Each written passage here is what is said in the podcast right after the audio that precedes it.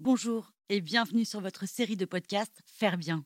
Que mangerions-nous s'il n'y avait plus d'agriculteurs et d'éleveurs? Rien ou pas grand-chose. Or, leur nombre ne cesse de diminuer chaque année. Certains acteurs se mobilisent déjà pour faire bien, préparer la relève et faire face aux enjeux de demain. C'est pourquoi, à travers ce podcast, nous proposons de partager tous les 15 jours notre vision de l'agriculture biologique, mais aussi de vous faire découvrir le beau métier d'éleveur, la génération future et tous ceux qui pensent l'agriculture de demain autrement. Au programme Rencontres, Innovation et Immersion, bienvenue dans ce podcast Faire Bien. Comment vient l'idée du podcast? En fait, j'écoute beaucoup de podcasts. Je suis vraiment une grosse consommatrice sur plutôt le milieu de la cuisine. Et je me suis dit, bah, tu vois, c'est marrant parce qu'il n'y a pas de podcast sur les agriculteurs. Peut-être qu'une manière de changer les choses aussi dans le milieu agricole, ça serait de les valoriser. Et euh, du coup, je me suis dit, bah allez, j'ai envie de faire ça et de voir ce que ça donne sur un podcast. Le podcast s'appelle Futur Agri.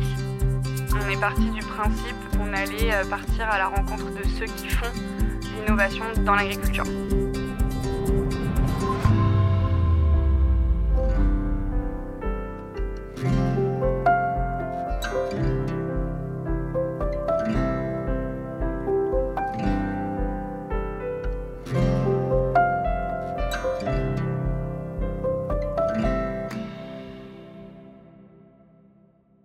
Bonjour à tous et bienvenue. Aujourd'hui pour cet épisode intitulé L'innovation est dans le pré, eh bien on ne pouvait pas mieux tomber puisque nous recevons dans nos studios Marion Lomonier, la créatrice des podcasts Futur Agri. Alors il y a une saison puis une deuxième qui arrive et qui sont entièrement dédiées à l'innovation agricole à travers la France.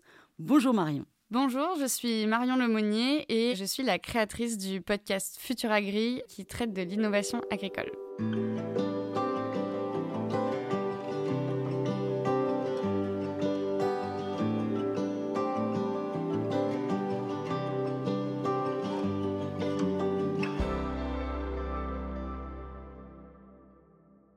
Moi, je viens du 94, de la banlieue parisienne. Voilà, enfance assez euh, classique. Et, en fait, en terminale, je sais pas comment, euh, pourquoi, mais je me suis euh, hyper chauffée pour faire Sciences Po. Ça a marché, alors que c'était clairement pas censé marcher. Enfin, il y avait jamais personne qui avait été accepté dans cette école, dans mon lycée et tout. Enfin, un peu l'histoire incroyable. Et pourquoi j'avais décidé de faire cette école à la base, c'est parce que j'avais appris que la troisième année, elle était obligatoire à l'étranger. Et du coup, je m'étais dit, ouais, trop bien, je vais voyager. Mes parents euh, s'étaient rencontrés en Afrique, avaient passé quatre ans en Afrique. Hein, j'avais vraiment grandi avec ce rêve de faire un grand voyage, etc. Et euh, je suis tombée sur un ancien de Sciences Po qui avait fait un stage dans une ferme de permaculture euh, paumée au fin fond des montagnes et de la jungle bolivienne. Je me suis dit, ok, ça peut être top. Il s'avère que je partais avec mon frère aussi, qui lui venait de finir ses études, donc il était libre. Il m'a dit, bon, ok, je pars avec toi. Et donc, bon, on s'est retrouvé un petit peu par hasard euh, là-dedans. Voilà, donc euh, gros choc parce que bah, moi je suis passée de Cachan euh, dans le 94 en direct là-dedans. J'avais jamais fait de grand voyage comme ça dans ma vie. Et donc, on n'avait pas grand-chose à faire, en fait, parce que tout le monde était un peu en stand-by. Et il y avait du coup que les woofers, donc c'est ceux qui travaillent un peu bénévolement sur la ferme, qui sont nourris, logés, qui étaient là. Voilà, tout le monde était un peu choqué sur place. Les plantes qui étaient sur place, on savait pas ce que c'était parce qu'ils travaillaient que avec des plantes euh, hyper locales, etc. Enfin, on ne savait absolument pas ce qu'il y avait euh, bah, sous nos yeux. Hein. On voyait des plantes, on voyait un jardin, on voyait plein de trucs, mais euh, on ne savait pas comment ça se mangeait, comment ça se cuisinait.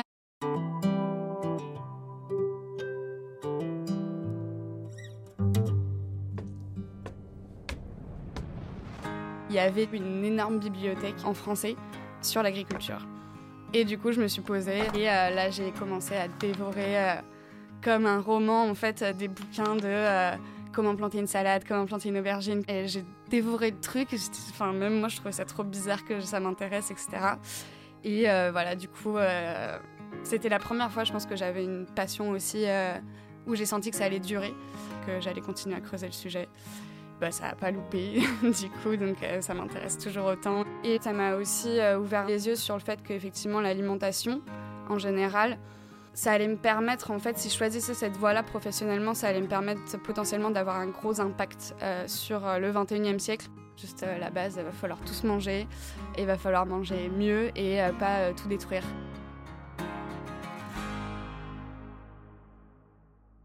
Comment bien l'idée du podcast En fait, j'écoute, euh, bah, ça fait un petit temps du coup que j'écoute beaucoup de podcasts. Je suis vraiment une grosse, grosse consommatrice. Il existait à l'époque beaucoup de podcasts hyper intéressants sur plutôt vraiment le milieu de la food, le milieu de la cuisine, des chefs, etc. J'adorais comme ça partir à la rencontre de ces chefs, de leur histoire, et j'ai appris trop de trucs. Et en fait, je me suis dit, euh, enfin, il y a dix ans, la cuisine, c'était un métier qui était dur, qui n'était pas du tout valorisé. Et puis, petit à petit, on a fait des grands chefs, en fait, des vraies stars qui avaient des choses à dire, on les a mis en valeur, on les a vraiment starifiés. Et je me suis dit, bah, tu vois, c'est marrant parce qu'il n'y a pas de podcast sur les agriculteurs, comme ça. A peut-être qu'une manière de changer les choses aussi dans le milieu agricole, ça serait de les valoriser parce qu'aujourd'hui, on en parle tout le temps pour dire que c'est dur, qu'on fait de l'agribashing, qui manifeste. Et je me suis dit, bah, si les chefs, si la cuisine, le milieu de la cuisine a réussi à le faire, bah, dans l'agriculture, on devrait pouvoir le faire aussi. Et euh, du coup, bah, je me suis dit, bah allez, euh, j'ai envie de faire ça et de voir ce que ça donne euh, sur un podcast. Et donc cette petite idée a mûri euh, petit à petit. Et en janvier 2020, je propose à la Ferme Digitale, qui est euh, une asso cofondée euh, par Florian Breton, le fondateur de Mimosa. Je leur dis, il y a le salon d'agriculture dans deux mois. Ça va être un peu speed, un peu chaud à faire, mais je te propose qu'on lance un podcast pour le salon d'agriculture. Et donc c'est parti comme ça. Et on a lancé deux épisodes pour le salon, juste pour voir ce que ça allait donner, un peu les retours, les échos. Ça a plutôt hyper bien marché, on était hyper contents, euh, plein de gens venaient voir, donc du coup on s'est dit bon bah allez on va continuer. Ça m'a permis de faire une collecte de financement participatif pour m'acheter du matériel, parce que les deux premiers épisodes avaient été enregistrés vraiment avec des petits micro-cravates euh, qui n'étaient pas du tout adaptés. Le podcast s'appelle Futur Agri. Si l'idée de départ c'était vraiment de se dire ok je vais euh, justement venir mettre en avant euh, les agriculteurs, on est parti du principe qu'on allait euh, partir à la rencontre de ceux qui font l'innovation dans l'agriculture.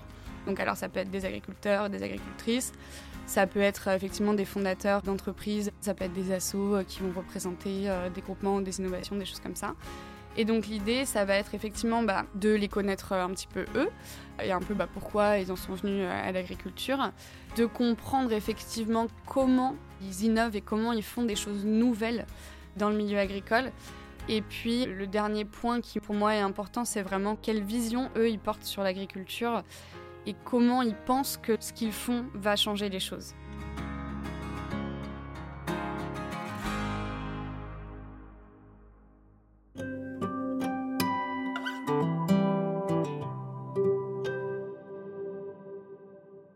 Récemment, j'ai interviewé Quentin Sagnier. Ça m'a pas mal marqué parce que c'est un entrepreneur français assez incroyable. C'est le cofondateur de Devialet, qui est une marque d'enceintes. Il fabrique des enceintes qui sont aujourd'hui, je pense, les meilleures du monde. Enfin, en tout cas, beaucoup de gens le disent. Donc, il a fait ça pendant 10 ans. C'est une boîte qui a marché euh, du tonnerre dans le monde entier.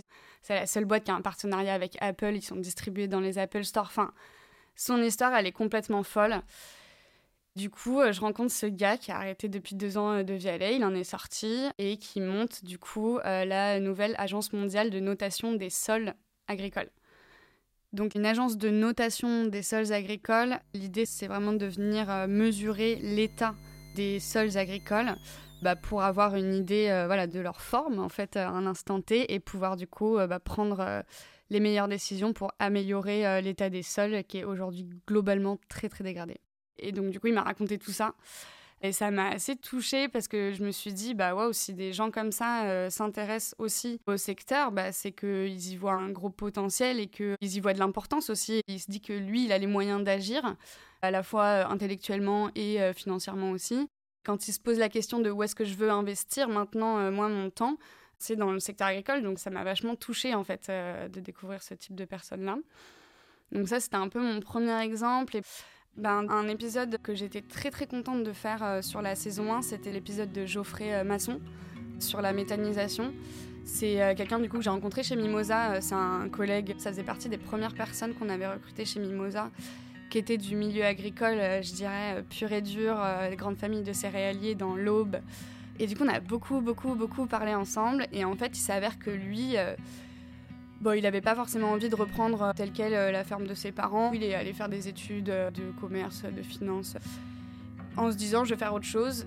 Et puis en fait, c'est en quittant la ferme, il a monté un peu ce projet. Il était vraiment tout jeune.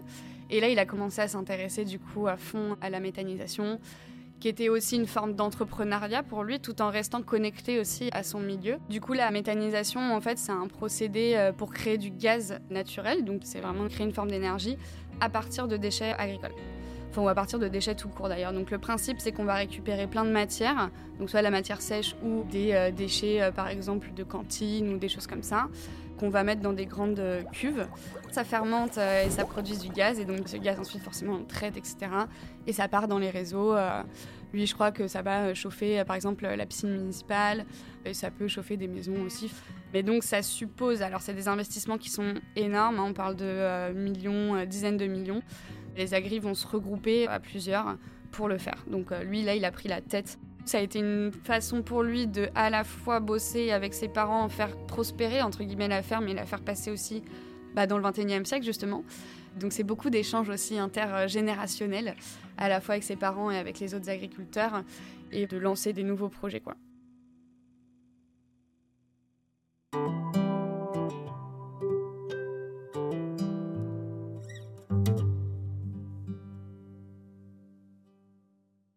Moi, en tout cas, ce qui m'interpelle de ce qui se passe en ce moment, c'est qu'effectivement, il y a plein de technologies, euh, des choses très, euh, voilà, très digitales, très tech qui sortent. Et donc ça, pour moi, c'est important. Mais en fait, quand je rencontre les entrepreneurs qui font ces technologies-là, finalement, eux, j'ai l'impression qu'ils reviennent aussi d'un autre côté à un espèce de juste bon sens, tout en revenant aussi à des choses qu'on avait un peu perdues. Je pense par exemple à tout cet intérêt euh, qu'on porte de plus en plus au sol ou au bien-être animal, bah, c'est des choses qu'on avait euh, finalement avec les Trente Glorieuses, etc., pris vraiment comme juste des outils de production, en se disant, bah euh, voilà, tant que ça produit, ça produit, c'est bon, on se pose pas de questions.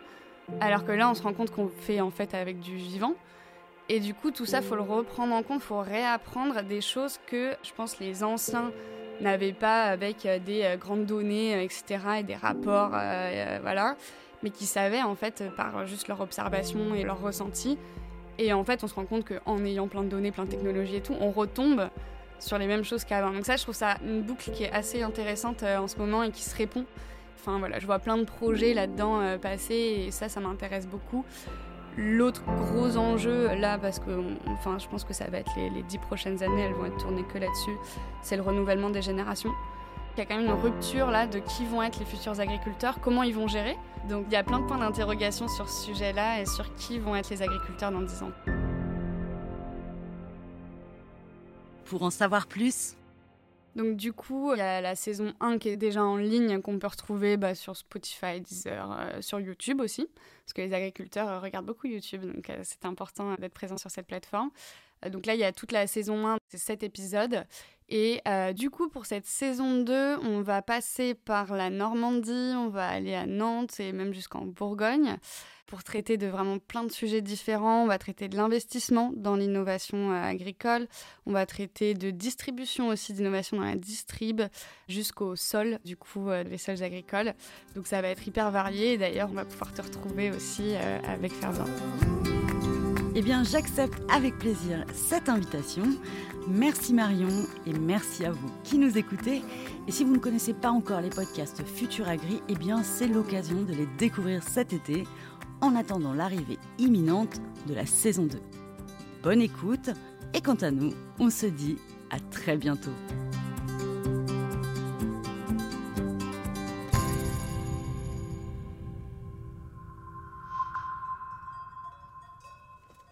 Vous avez aimé ce podcast? N'hésitez pas à nous laisser un like ou un commentaire sur votre plateforme préférée. Et pour ne manquer aucun épisode, abonnez-vous. À bientôt